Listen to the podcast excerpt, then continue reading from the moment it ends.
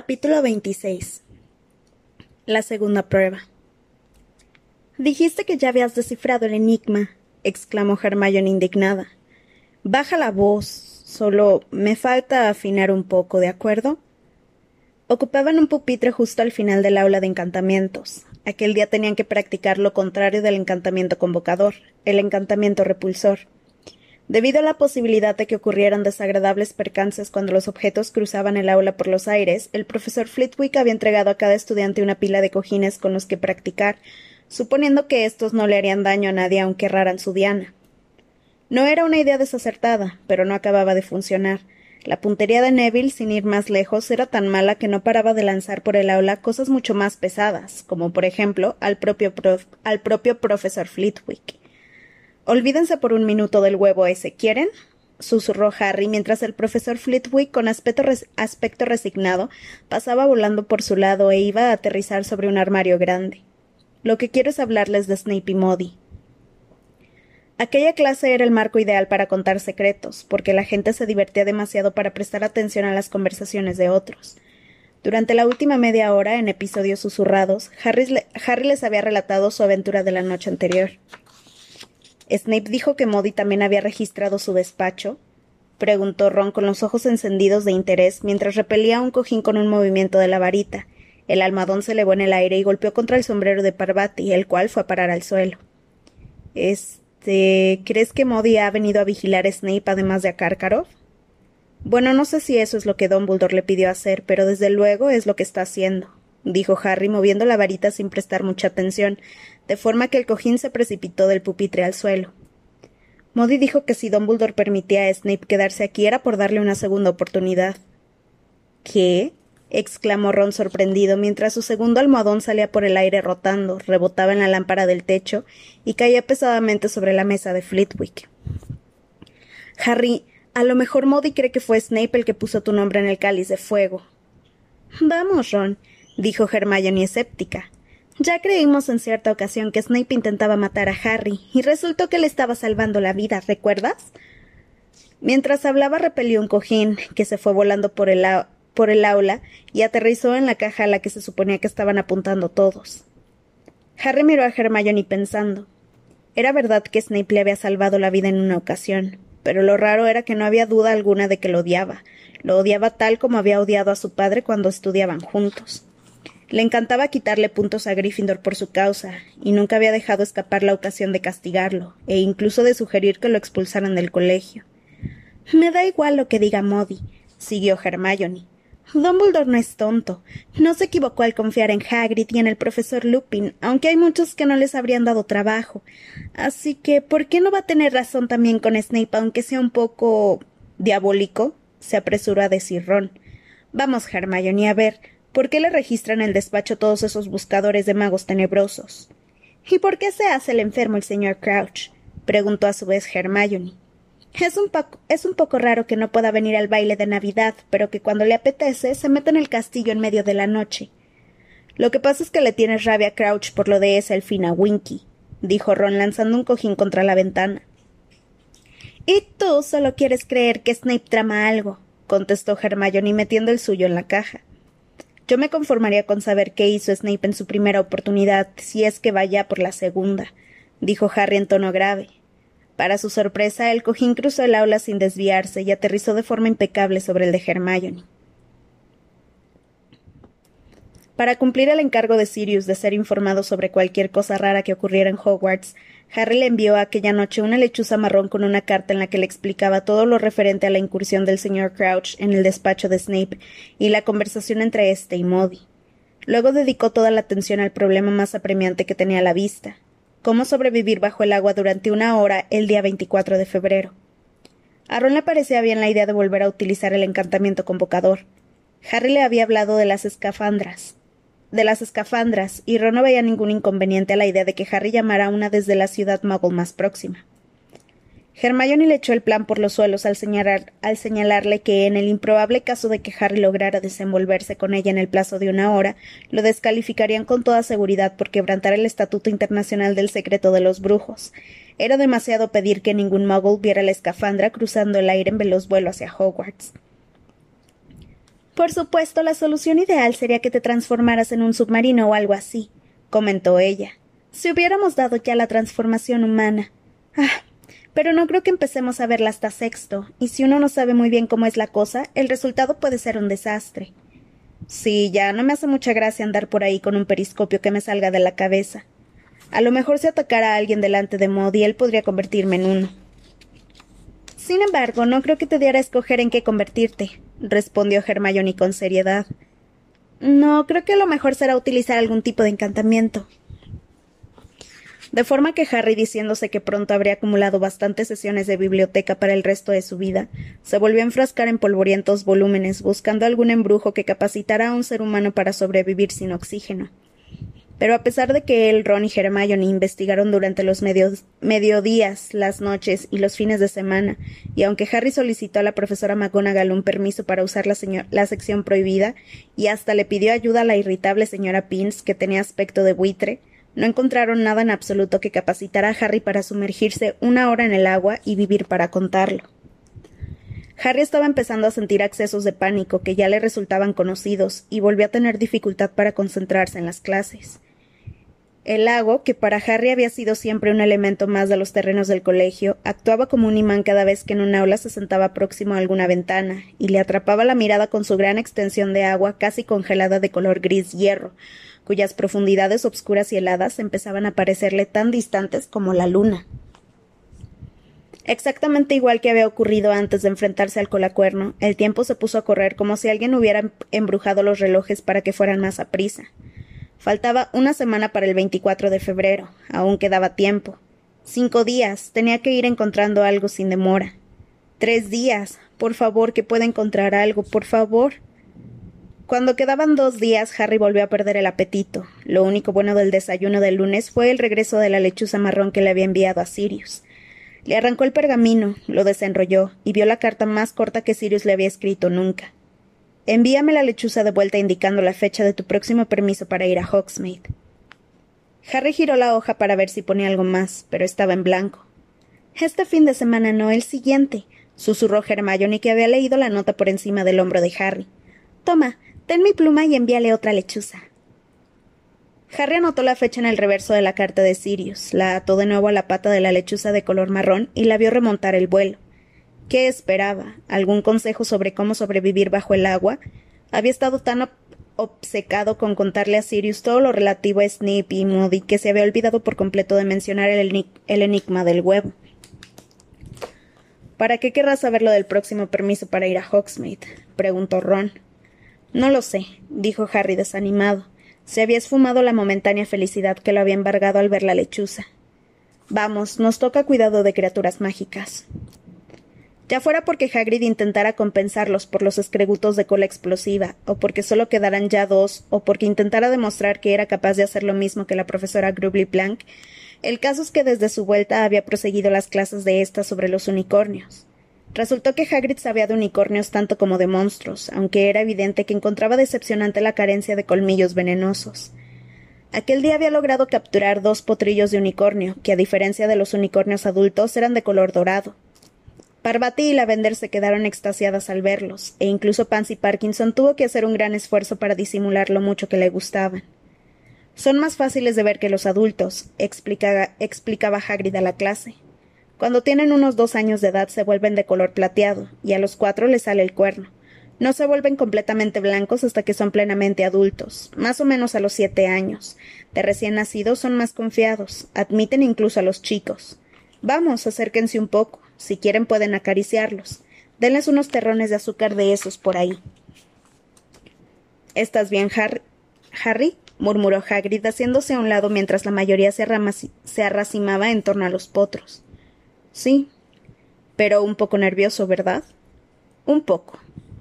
Harry, dijo Hagrid apoyándole en el hombro su enorme mano, lo que hizo que las rodillas de Harry se doblaran bajo el peso. Me preocuparía por ti si no te hubiera visto enfrentarte a ese colacuerno pero ahora sé que eres capaz de cualquier cosa, así que no estoy nada preocupado. Lo harás muy bien. Ya has descifrado el enigma, ¿verdad? Harry afirmó con la cabeza, pero al hacerlo lo acometió un loco impulso de confesar que no tenía ni idea de cómo aguantar una hora bajo el agua. Alzó la vista para mirar a Hagrid. Tal vez fuera de vez en cuando al lago para atender a las criaturas que vivían en él, porque cuidaba de todos los animales de los terrenos del colegio. Vas a ganar, masculló Hagrid, volviendo a darle palmadas en el hombro, de forma que Harry sintió que se hundía cinco centímetros en el suelo embarrado. Lo sé, lo presiento. Vas a ganar, Harry. No tuvo valor para borrar de la cara de Hagrid la feliz sonrisa de confianza. Fingiendo que se interesaba por los pequeños unicornios, hizo un esfuerzo para sonreír a su vez y se adelantó para acariciarles el cuello, como hacían todos. La noche precedente a la segunda prueba, Harry se sintió como atrapado en una pesadilla. Se daba perfecta cuenta de que aunque por algún milagro lograra hallar el encantamiento adecuado, le sería muy difícil aprendérselo durante la noche. ¿Cómo había podido dejar que pasara aquello? ¿Por qué no habría empezado antes a plantearse el enigma del huevo? ¿Por qué se había permitido distraerse en las clases? ¿Y si algún profesor hubiera mencionado en alguna ocasión cómo respirar bajo el agua? Él, Ron y Hermione estaban en la biblioteca a la puesta del sol, pasando febrilmente página tras página de encantamientos, ocultos unos de otros por enormes pilas de libros amontonados en la mesa. El corazón le daba un vuelco a Harry cada vez que encontraba en una página la palabra agua, pero casi siempre era algo así como prepare un litro de agua, doscientos gramos de hojas de mandrágora cortadas en juliana y una salamandra.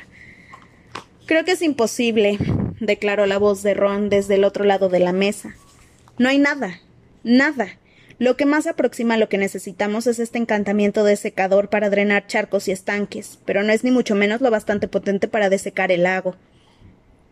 Tiene que haber alguna manera, murmuró Hermione acercándose una vela. Tenía los ojos tan fatigados que escudriñaba la diminuta letra de encantamientos y embrujos antiguos caídos en el olvido con la nariz a tres dedos de distancia de la página. Nunca habrían puesto una prueba que no se pueda realizar. Ahora lo han hecho, replicó Ron. Harry, lo que tienes que hacer mañana es bajar al lago, meter la cabeza adentro, gritarles a las sirenas que te devuelvan lo que sea que te hayan quitado y ver si te hacen caso. Esta opción más segura, más segura. Pídeselos, por favor. Hay una manera de hacerlo, insistió Hermione enfadada. Tiene que haberla. Parecía tomarse como una afrenta personal la falta de información útil que había sobre el tema en la biblioteca. Nunca le había fallado. Ya sé lo que tendría que haber hecho, dijo Harry, dejando descansar la cabeza en el libro Trucos ingeniosos para casos peleagudos. Tendría que haber aprendido a hacerme animago como Sirius. Claro, así podrías convertirte en carpa cuando quisieras, corroboró Ron. O en una rana, añadió Harry con un bostezo. Estaba exhausto. Lleva unos cuantos años convertirse en animago, y después hay que registrarse y todo eso, dijo Hermione vagamente, echándole un vistazo al índice de problemas mágicos extraordinarios y sus soluciones. La profesora McGonagall lo dijo, ¿recuerdan? Hay que registrarse en el Departamento contra el Uso Indebido de la Magia y decir en qué animal se convierte uno y con qué marcas, de qué color, para que no pueda hacer mal uso de ello. Estaba hablando en broma, Hermione, le aclaró Harry cansinamente. Ya sé que no me puedo convertir en rana mañana por la mañana. esto no sirve de nada, se quejó Hermione cerrando de un golpe los problemas mágicos extraordinarios.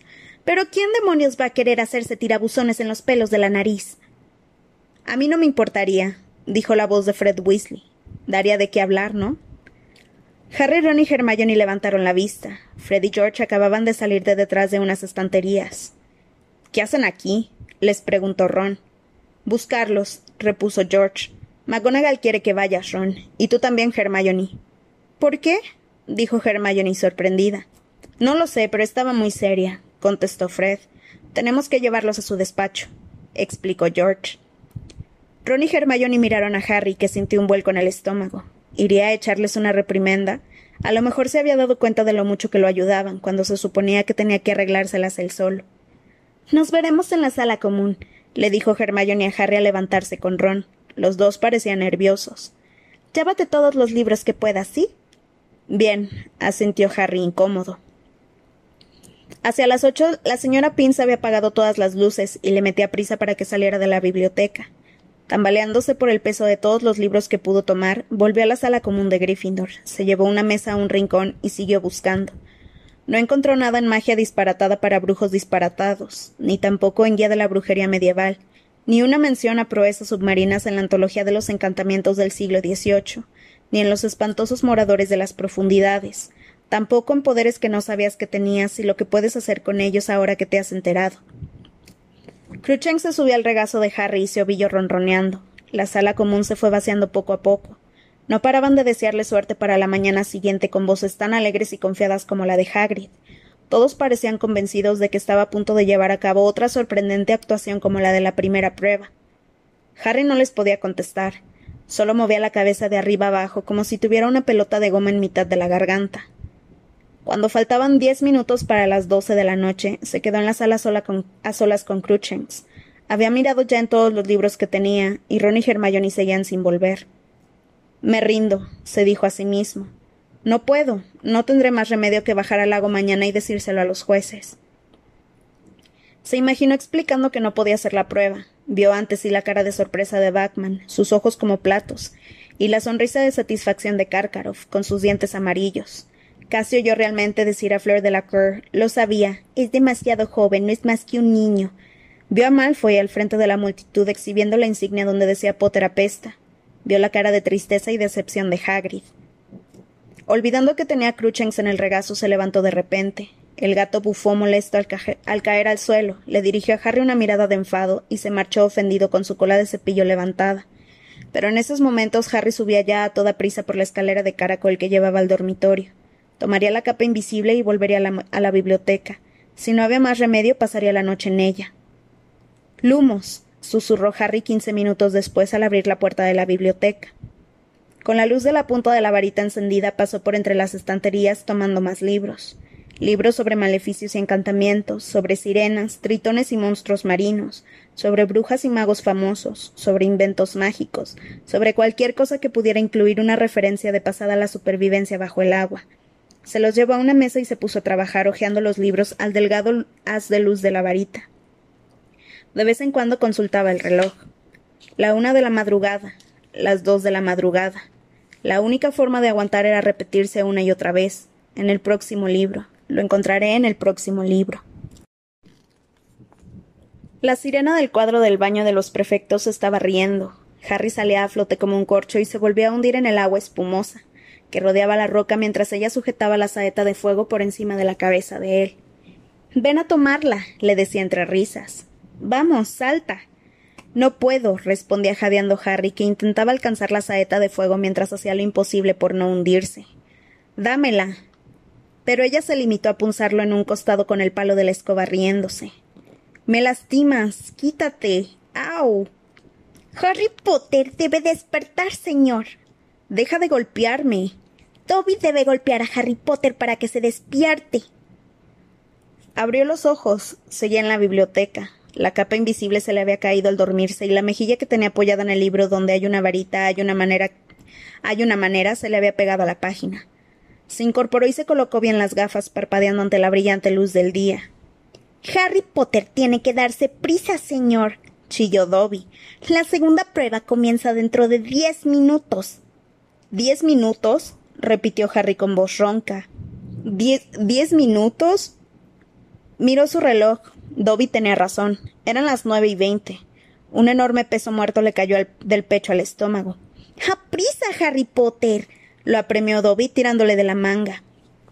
Se supone que tiene que bajar al lago con los otros campeones, señor. Es demasiado tarde, Dobby, dijo Harry desesperanzado. No puedo afrontar la prueba porque no sé cómo. Harry Potter afrontará la prueba, exclamó el elfo con su aguda vocecita. Dobby sabía que Harry no había encontrado el libro adecuado, así que Dobby lo ha hecho por él. ¿Qué? Pero tú no sabes en qué consiste la segunda prueba. Claro que Dobby lo sabe, señor. Harry Potter tiene que entrar en el lago, buscar su prenda. ¿Buscar mi qué? Y liberarla de las sirenas y los tritones. ¿Qué quieres decir con prenda? Su prenda, señor, su prenda, la prenda que le dio este suéter a Dobby. Dobby tiraba del encogido suéter de color rojo oscuro que llevaba encima de los pantalones cortos. ¿Qué? dijo Harry con un hilo de voz. ¿Tienen. ¿Tienen a Ron? Lo que Harry Potter más puede valorar, señor, chilló Dobby. Y pasada una hora. Negras perspectivas, recitó Harry mirando horrorizado al elfo. Demasiado tarde ya no habrá salida. ¿Qué tengo que hacer, Dobby? Tiene que comerse esto, señor, dijo el elfo, y metiéndose la mano en el bolsillo de los pantalones sacó una bola de algo que parecían viscosas colas de rata de color gris verdoso. Justo antes de entrar en el lago, señor. Branquialgas. ¿Para qué? preguntó Harry mirando las branquialgas. Gracias a ellas, Harry Potter podrá respirar bajo el agua, señor. Dobby, le dijo Harry frenético. Escucha, ¿estás seguro de eso? No era fácil olvidar que la última vez que Dobby había intentado ayudarlo había acabado sin huesos en el brazo derecho. Dobby está completamente seguro, señor, contestó el elfo muy serio. Dobby oye cosas, señor. Es un elfo doméstico y recorre el castillo encendiendo chimeneas y fregando suelos. Dobby oyó a la profesora McGonagall y al profesor Modi en la sala de profesores hablando sobre la próxima prueba. Dobby no puede permitir que Harry Potter pierda su prenda. Las dudas de Harry quedaron despejadas. Poniéndose en pie de un salto, se quitó la capa invisible, la guardó en la mochila, tomó las branquialgas y se las metió en el bolsillo. Y luego salió a toda velocidad de la biblioteca, con Dobby pisándole los talones. Dobby tiene que volver a las cocinas, señor, chilló Dobby al entrar en el corredor. Si no, se darán cuenta de que no está. Buena suerte, Harry Potter, señor. Hasta luego, Dobby, gritó Harry, que echó a correr lo más a prisa que podía por el corredor, y luego bajó los peldaños de la escalera de tres en tres. En el vestíbulo se encontró con algunos rezagados que dejaban el gran comedor después de desayunar y traspasando las puertas de roble se dirigían al lago para contemplar la segunda prueba. Se quedaron mirando a Harry, que, que pasó a su lado como una flecha, arrollando a Colin y a Dennis Creevy al sortear de un salto la breve escalinata de piedra, para luego salir al frío y claro exterior. Al bajar a la, carrera por, la explanada, vio que las mismas tribunas que habían rodeado en noviembre el cercado de los dragones estaban ahora dispuestas a lo largo de una de las orillas del lago. Las gradas, llenas a rebosar, se reflejaban en el agua. El eco de la, de la algarabía de la emocionada multitud se propagaba de forma extraña por la superficie del agua y llegaba hasta la orilla por la que Harry corría a toda velocidad hacia el tribunal, que estaba sentado en el borde del lago a una mesa cubierta con tela dorada. Cedric, Fleur y Crumb se hallaban junto a la mesa y lo observaban acercarse. Estoy. Estoy aquí, dijo sin aliento Harry, que patinó en el barro al tratar de detenerse en seco y salpicó sin querer la túnica de Fleur. ¿Dónde estabas? inquirió una voz severa y autoritaria. La prueba está a punto de dar comienzo. Miró hacia el lugar del que provenía la voz. Era Percy Weasley sentado a la mesa del tribunal. Nuevamente faltaba el señor Crouch. Bueno, bueno, Percy, dijo Ludo Batman, que parecía muy contento de ver a Harry. Dejémoslo que recupere el aliento. Dumbledore le sonrió, pero Karkaroff y Madame Maxim no parecían nada contentos de verlo. Por las caras resultaba obvio que habían pensado que no aparecería. Se inclinó hacia adelante poniendo las manos en las rodillas y respiró hondo. Tenía flato en el costado, que le dolía como un cuchillo clavado entre las costillas, pero no había tiempo para esperar a que se le pasara. Ludo Bagman iba en aquel momento entre los campeones, espaciándolos por la orilla del agua a una distancia de tres metros. Harry quedó en un extremo, al lado de Crumb, que se había puesto el bañador y sostenía en la mano, en la mano la varita. ¿Todo bien, Harry? susurró Bagman, distanciándolo un poco más de Crumb. ¿Tienes algún plan? Sí, musitó Harry frotándose las costillas. Bagman le dio un apretón en el hombro y volvió a la mesa del tribunal. Apuntó a la garganta con la varita como había hecho en los mundiales dijo Sonorus, y su voz retumbó por las obscuras aguas hasta las tribunas.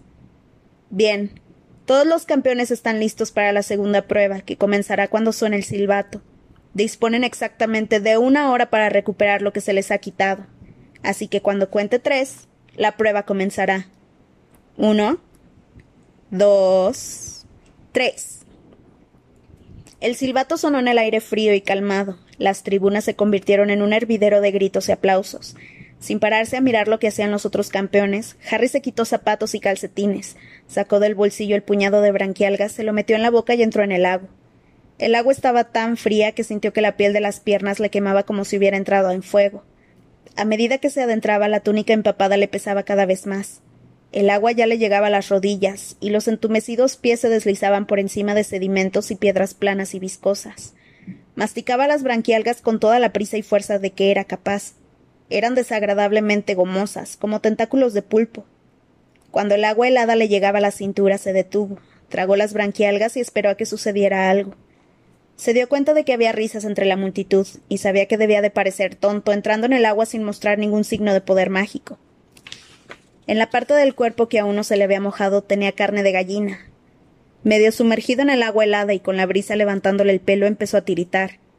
Evitó mirar hacia las tribunas. La risa se hacía más fuerte y los de Slytherin lo silbaban y abucheaban.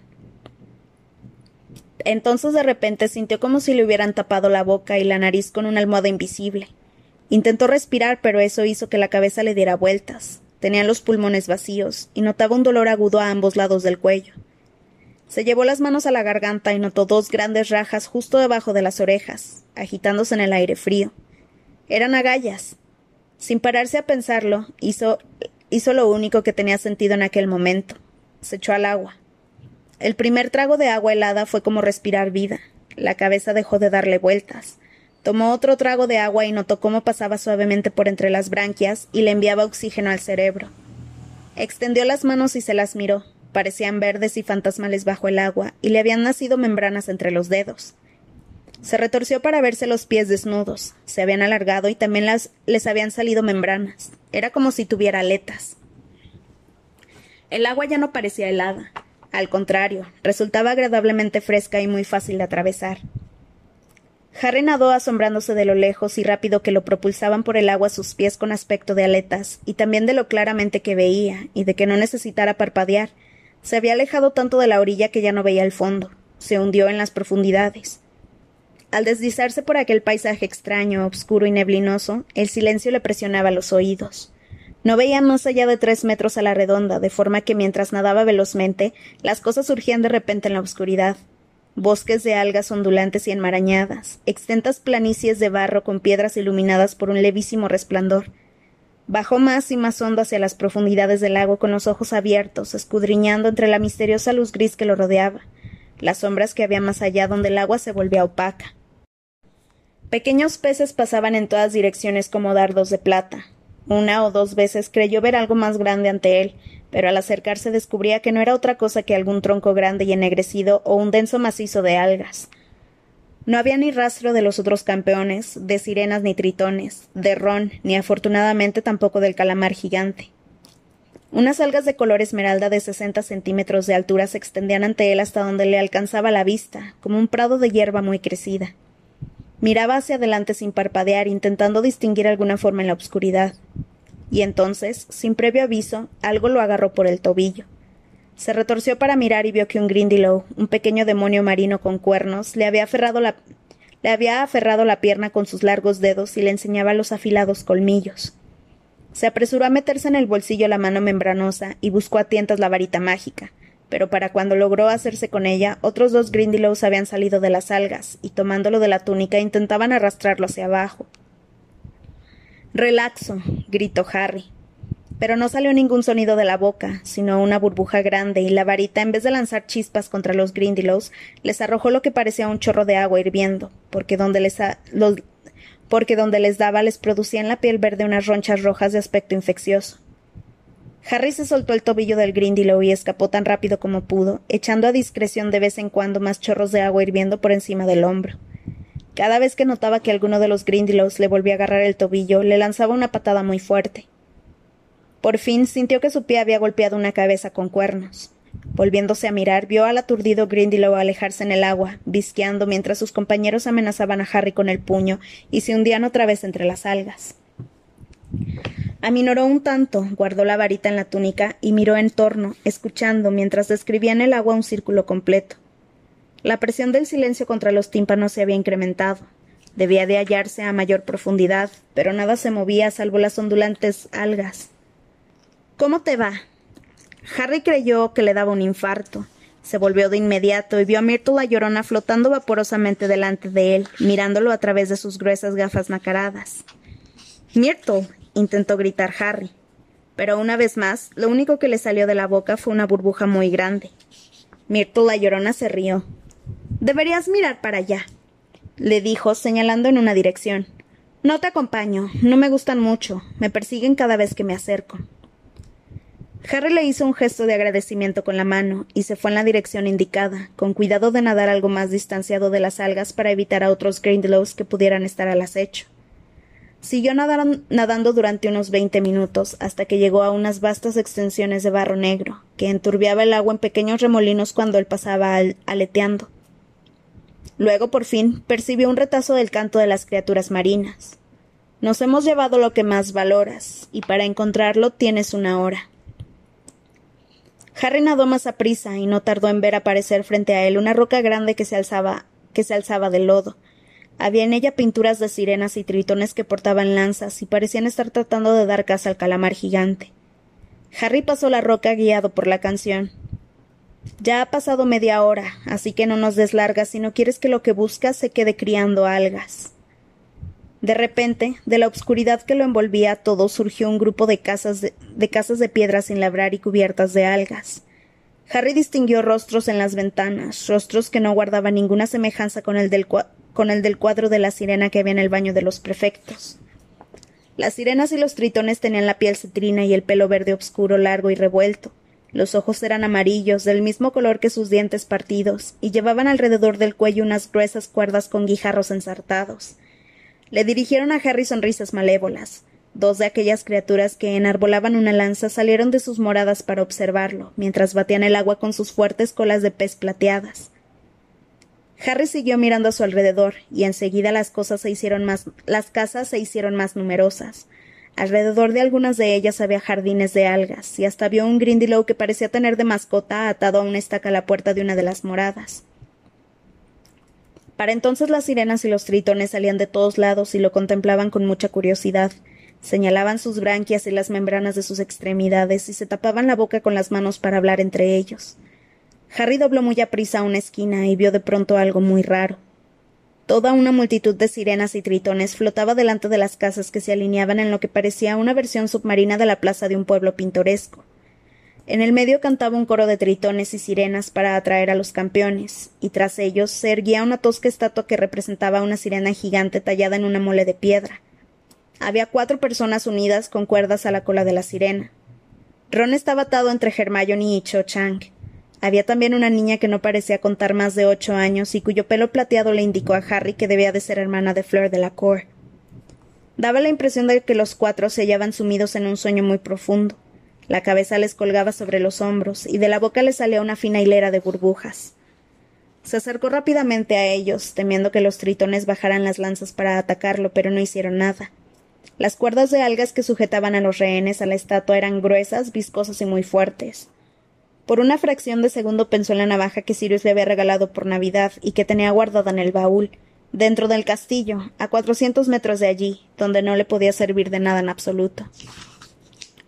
Miró a su alrededor. Muchos de los tritones y sirenas que lo rodeaban llevaban lanzas. Se acercó rápidamente a un tritón de más de dos metros de altura que lucía una larga barba verde y un collar de colmillos de tiburón, y le pidió por señas la lanza. El tritón se rió y negó con la cabeza. No ayudamos, declaró con una voz ronca. Vamos, dijo Harry furioso, aunque solo le salieron burbujas de la boca, e intentó arrancarle la lanza al tritón, pero él tiró de ella sin dejar de negar ni de reírse. Harry se volvió y buscó algo afilado. Había piedras en el fondo del lago. Se hundió para, para tomar una particularmente dentada y regresó junto a la estatua. Comenzó a cortar las cuerdas que ataban a Ron, y tras varios minutos de duro trabajo lo consiguió. Ron flotó inconsciente unos centímetros por encima del fondo del lago, balanceándose ligeramente con el flujo del agua. Harry miró a su alrededor. No había señal de ninguno de los otros campeones. ¿Qué hacían? ¿Por qué no se daban prisa? Se volvió hacia Hermione, levantó la piedra dentada y se dispuso a cortarle las cuerdas también a ella. De inmediato lo agarraron varios pares de fuertes manos grises. Media docena de tritones lo separaban de Hermione, negando con la cabeza y riéndose. Llévate el tuyo, le dijo uno de ellos. Deja a los demás. De ninguna manera, respondió Harry furioso, pero de la boca solo le salieron dos burbujas grandes. Tu misión consiste en liberar a tu amigo. Deja a los otros. Ella también es mi amiga, gritó Harry señalando a Hermione, y sin echar por la boca más que una enorme burbuja plateada. Y tampoco quiero que ellas mueran. La cabeza de Cho se inclinaba sobre el hombro de Hermione. La niña del pelo plateado estaba espectralmente pálida y verdosa. Harry intentó apartar a los tritones, pero ellos se reían más fuerte que antes deteniéndolo. Harry miró a su alrededor desesperado. ¿Dónde estaban los otros? Le daría tiempo de subir con Ron a la superficie y volver por Hermione y las otras. Podría encontrarlas otra vez. Miró el reloj para ver cuánto tiempo le quedaba, pero se le había parado. Entonces los tritones y las sirenas que lo rodeaban señalaron hacia lo alto. Al levantar la vista, Harry vio a Cedric nadando hacia allí. Tenía una enorme burbuja alrededor de la cabeza, que agrandaba extrañamente los rasgos de su cara. Nos perdimos, dijo moviendo los labios sin pronunciar ningún sonido y estremecido de, terror. Fleur y Crumb vienen detrás. Muy aliviado, Harry vio a Cedric sacar un cuchillo del bolsillo y liberar con el hacho para luego subir con ella hasta perderse de vista. Harry miró a su alrededor esperando. ¿Dónde estaban Fleur y Crumb? El tiempo se agotaba y, de acuerdo con la canción, si la hora de plazo concluía, los rehenes se quedarían allí para siempre. De pronto, los tritones y las sirenas prorrumpieron en alaridos de excitación. Los que sujetaban a Harry aflojaron las manos mirando hacia atrás. Harry se volvió y vio algo monstruoso que se dirigía hacia ellos abriéndose paso por el agua. El cuerpo de un hombre en bañador con cabeza de tiburón. Era Crumb. Parecía que se había transformado, pero mal. El hombre tiburón fue directamente hasta Hermione y empezó a morderle las cuerdas. El problema estaba en que los nuevos dientes de Crumb se hallaban en una posición poco práctica para morder, para morder nada que fuera más pequeño que un delfín.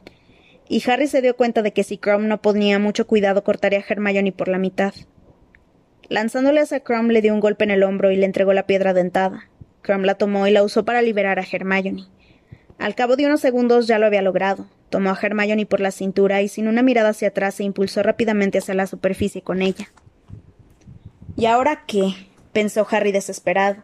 Si estuviera seguro de que llegaría Fleur, pero no había rastro ni, pero no había rastro de ella. Tomó la piedra que Crumb había tirado al suelo, pero los tritones se acercaron a él y a la niña negando con la cabeza. Harry sacó la varita. Apártense, Solo le salieron burbujas de la boca, pero tenía la clara impresión de que los tritones habían comprendido, habían comprendido, porque de repente dejaron de reírse. Sus amarillos ojos estaban fijos en la varita de Harry y parecían asustados. Podían ser muchos más que él, pero viendo sus caras comprendió que no sabían más de magia que el calamar gigante. Contaré hasta tres, gritó. Salió de una fila, salió una fila de burbujas, pero levantó tres dedos para asegurarse de que entendían el mensaje. Uno, bajó un dedo dos bajo el segundo. Se dispersaron. Harry se lanzó hacia la niña y empezó a cortarle las cuerdas que la ataban a la estatua, y al final la liberó. Tomó a la niña por la cintura y a Ron por el cuello de la túnica y comenzó a ascender. El ascenso era muy lento porque ya no podía usar las manos palmeadas para avanzar. Movió las aletas con furia, pero Ron y la hermana de Fleur eran como sacos de papas que tiraban de él hacia abajo. Alzó los ojos hacia el cielo, aunque sabía que aún debía de encontrarse muy hondo porque el agua estaba oscura por encima de él. Los tritones y las sirenas lo acompañaban en la subida. Los vio girar a su alrededor con gracilidad, observando cómo él forcejeaba contra las aguas. Lo arrastrarían a las profundidades cuando el tiempo hubiera concluido. Tal vez devoraban humanos. Las piernas se le agarrotaban del esfuerzo de nadar, y los hombros le dolían terriblemente de arrastrar a Ron y a la niña. Respiraba con dificultad, Volvían a dolerle los lados del cuello y era muy consciente de la humedad del agua en la boca. Pero por otro lado el agua se aclaraba, podía ver sobre él la luz del día. Dio un potente, coletazo con las aletas, pero descubrió entonces que ya no eran más que pies. El agua que le entraba por la boca le inundaba los pulmones. Empezaba a marearse, pero sabía que la luz y el aire se hallaban solo a unos tres metros por encima de él. Tenía que llegar, tenía que conseguirlo. Hizo tal esfuerzo con las piernas que le pareció que los músculos se quejaran a gritos. Incluso su cerebro parecía lleno de agua, no podía respirar, necesitaba oxígeno, tenía que seguir subiendo, no podía parar. Y entonces notó que rompía con la cabeza la superficie del agua. Un aire limpio, fresco y maravilloso le produjo escosor en la cara empapada. Tomó una bocanada de aquel aire con la sensación de que nunca había respirado de verdad, y jadeando tiró de Ron y de la niña hasta la superficie. Alrededor de ellos por todas partes emergían unas primitivas cabezas de pelo verde, pero ahora le sonreían. Desde las tribunas la multitud armaba muchísimo alboroto. Todos estaban de pie, gritando y chillando. Tuvo la impresión de que creían que Ron y la niña habían muerto, pero se equivocaban. Tanto uno como otro habían abierto los ojos. La niña parecía asustada y confusa, pero Ron simplemente echó un chorro de agua por la boca, parpadeó a la brillante luz del día y se volvió hacia Harry. Esto está muy húmedo, ¿verdad? comentó, Luego miró a la hermana de Fleur. ¿Para qué la has traído a ella? Fleur no apareció, no podía dejarla allí, contestó Harry jadeando. Harry, serás ingenuo, dijo Ron. No me digas que te tomaste la canción en serio. Dumbledore no nos habría dejado ahogarnos allí. Pero la canción decía era solo para asegurarse de que te dieras prisa en volver. replicó Ron. Espero que no perdieras el tiempo allá abajo intentando hacerte el héroe. Harry se sintió al mismo tiempo estúpido y enfadado. Para Ron había sido muy fácil. Había permanecido dormido, no se había dado cuenta de lo sobrecogedor que era el lago y verse rodeado de tritones y sirenas armados de lanzas que parecían más que capaces de asesinar. Vamos, dijo Harry, ayúdame a llevarla, creo que no nada muy bien. Con la compañía de veinte sirenas y tritones que hacían de guardia de honor cantando sus horribles cánticos que parecían chirridos, llevaron a la hermana de Fleur por el agua hasta la orilla desde donde los observaban los miembros del tribunal. Harry vio a la señora Pomfrey prodigando sus atenciones a Hermione, Crumb, Cedric y Cho, que estaban envueltos en mantas muy gruesas. Desde la orilla a la que se dirigían, Dumbledore y Ludo Bagman le sonreían, pero Percy, que parecía muy pálido y en cierto modo más joven de lo habitual, fue a su encuentro chapoteando en el agua. Mientras tanto, Madame Maxime intentaba sujetar a Fleur de la Cour, que estaba completamente histérica y peleaba con uñas y dientes para volver al agua. Gabriel, Gabriel, ¿está viva? ¿Está herida? Está bien, intentó decirle Harry, pero llegaba tan cansado que apenas podía hablar y mucho menos gritar. Percy agarró a Ron y tiró de él hacia la orilla. Déjame en paz, Percy, estoy bien. Dumbledore y Bagman tomaron a Harry. Fleur se había soltado de Madame Maxime y corría a abrazar a su hermana. Fue por, fue por los Rindilos. Me atacaron. Ah, Gabriel, pensé, pensé. Tú ven aquí, dijo la voz de la señora Pomfrey. Agarró a Harry y llevándolo hasta donde estaban Hermione y los otros, lo envolvió tan apretado en una manta que le pareció que le había puesto una camisa de fuerza, y lo obligó a beber una poción muy caliente que le hizo salir humo por las orejas. Muy bien, Harry, gritó Hermione. Lo hiciste. Averiguaste el modo y todo por ti mismo. Bueno, contestó Harry. Le hubiera contado lo de Dobby, pero se acababa de dar cuenta de que Karkaroff lo miraba. Era el único miembro del tribunal que no se había levantado de la mesa, el único que no mostraba señales de alivio al ver volver sanos, sanos y salvos a Harry, Ron y la hermana de Fleur. Sí, es verdad, dijo Harry, elevando algo la voz para que lo oyera Karkaroff. Tienes un escarrabajo en el pelo, Hermione, dijo Crumb. Harry tuvo la impresión de que Crumb intentaba recuperar la atención de Hermione, tal vez para recordarle que había sido él quien la había rescatado del lago, pero Hermione se quitó el escarabajo del pelo con un gesto de impaciencia y continuó. Pero te has pasado un montón del tiempo, Harry. ¿Te costó mucho encontrarnos? No, los encontré sin problemas. Harry se sentía más idiota cada momento. Una vez fuera del agua, le parecía evidente que las medidas de seguridad de Dumbledore no habrían permitido la muerte de uno de los rehenes solo porque el campeón hubiera conseguido llegar a tiempo. Porque no había tomado a Ron y se había marchado con él. Habría sido el primero. Ni Cedric ni Crom habían perdido un instante preocupándose por los otros. No se habían tomado en serio la canción de las sirenas. Dumbledore estaba agachado en la orilla trabando conversación con la que parecía la jefa de las sirenas, que tenía un aspecto especialmente feroz y salvaje. El director hacía el director hacía el mismo tipo de ruidos estridentes que las sirenas y los tritones producían fuera del agua. Evidentemente, Dumbledore hablaba sirenio. Finalmente se enderezó, se volvió hacia los otros miembros del tribunal y les dijo Me parece que tenemos que hablar antes de dar la puntuación. Los miembros del tribunal hicieron un corrillo para discutir. La señora Pomfrey había ido a rescatar a Ron de las garras de Percy. Lo llevó con Harry y los otros, le dio una manta y un poco de poción pimentónica y luego fue en busca de Fleur y su hermana. Fleur tenía muchos cortes en la cara y los brazos, y la túnica rasgada, pero no parecía que eso le preocupara y no permitió que la señora Pomfrey se ocupara de ella. Atienda a Gabriel, por favor, le dijo, y luego se volvió hacia Harry. Tú la has salvado, le dijo casi sin resuello, aunque no eja tu, tu retenida. Sí, asintió Harry, que en ese momento estaba muy arrepentido de no haber dejado a las tres atadas a la estatua. Fleur se inclinó, besó a Harry dos veces en cada mejilla. Él sintió que la cara le ardía y no le hubiera extrañado que le hubiera vuelto a salir humo por las orejas. Y luego le dijo a Ron ¿Y tú? ¿Tú también la ayudaste? Sí, dijo Ron muy ilusionado. Un poco. Flor se abalanzó también sobre él para besarlo. Hermione parecía furiosa, pero justo entonces la voz mágicamente amplificada de Ludo Backman retumbó junto a ellos y lo sobresaltó. En las gradas la multitud se quedó de repente en silencio. Damas y caballeros, hemos tomado una decisión. Murcus, la jefa sirena, nos ha explicado qué ha ocurrido exactamente en el fondo del lago y hemos puntuado en consecuencia. El total de nuestras puntuaciones, que, que se dan sobre un máximo de cincuenta puntos a cada uno de los campeones, es el siguiente. La señorita de la Cour, aunque ha demostrado un uso excelente del encantamiento casco burbuja, fue atacada por los Grindylows cuando se acercaba a su meta y no consiguió recuperar a su hermana. Le concedemos veinticinco puntos. Hubo aplausos en las tribunas. Ah, me meréis consejo, dijo Fleur con voz ronca, agitando su magnífica cabellera. El señor Diggory, que también ha utilizado el encantamiento casco burbuja, ha sido el primero en volver con su retenida, aunque lo hizo un minuto después de concluida la hora. Se escucharon unos vítores atronadores procedentes de la zona de Hufflepuff. Harry vio que entre la multitud, Cho Chang le dirigía a Cedric una mirada entusiasmada. Por tanto, le concedemos cuarenta y siete puntos. A Harry se le cayó el alma a los pies. Si Cedric había llegado demasiado tarde, él desde luego mucho más.